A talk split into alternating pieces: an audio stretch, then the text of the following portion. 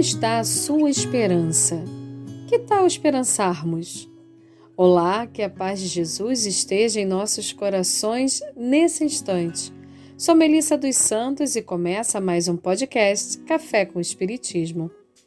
Hoje iremos aproveitar os próximos minutos para refletirmos sobre esperança. Tem uma frase muito conhecida no Brasil que diz que a esperança é a última que morre. Sabemos que os dias têm sido difíceis. Muitos de nós está passando por um momento de grande desafio e temos até a impressão de que as portas podem ter se fechado. Mas a verdade é que onde às vezes só vemos tristeza, Deus pode estar nos dando a oportunidade de descobrirmos a alegria. Onde só vemos a dor, Deus pode estar nos dando a cura. Onde só vemos escuridão, Deus pode estar nos dando a oportunidade de transformação. Tem uma frase que diz assim: Quando a noite estiver mais escura, é porque está perto de amanhecer. E é nisso que devemos acreditar, reforçar e acreditar a cada instante de incerteza que seremos capazes, que iremos vencer, que tudo passa e que dias melhores virão. Isso é ter esperança. A esperança é filha da fé. E não sou eu, Melissa, quem diz isso. Está lá no Evangelho segundo o Espiritismo, capítulo 19.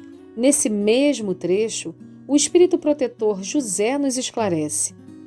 A esperança e a caridade são corolários da fé e formam com esta uma trindade inseparável: fé, caridade, esperança toda vez que a nossa esperança diminuir e que nos sentirmos angustiados, desesperados, devemos ressaltar em nós a fé.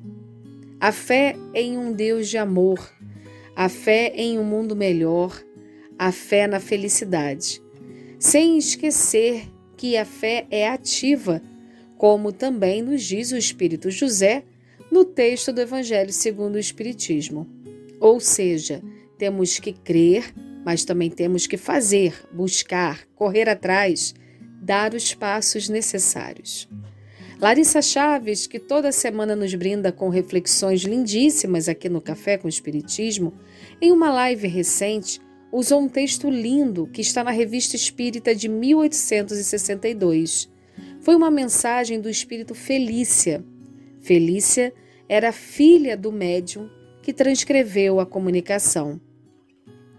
Felícia fala de esperança, da esperança que podemos encontrar nas ações mais singelas do dia a dia, da esperança que não devemos repelir, mas sim alimentar, acalentar em nossos corações e em todos os momentos, em todos os cantos e onde estivermos.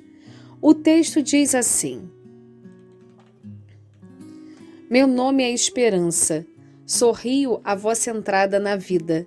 Sigo-vos passo a passo, e não vos deixo senão nos mundos onde para vós se realizam as promessas de felicidade, incessantemente murmuradas aos vossos ouvidos. Sou vossa fiel amiga, não repilais minhas inspirações. Eu sou a esperança.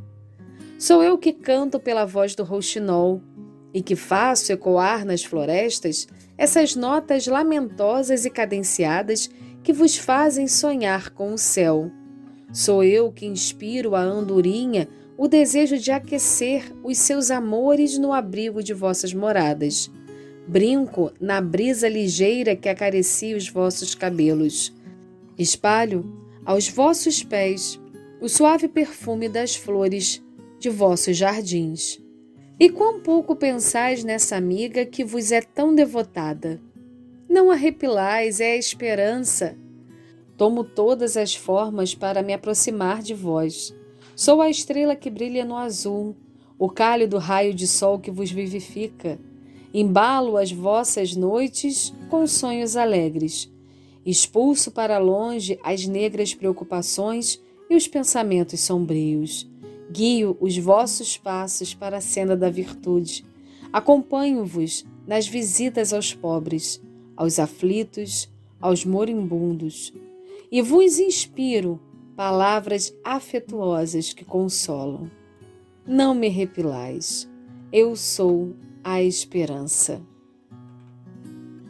Essa esperança que tanto só nos faz e só nos quer bem está aqui, dentro de cada um de nós. É uma das sementes maravilhosas que Deus plantou em nossos corações e que nos cabe regá-la a cada dia. Fé, caridade, esperança. Esperança é saber esperar. Esperança é acreditar.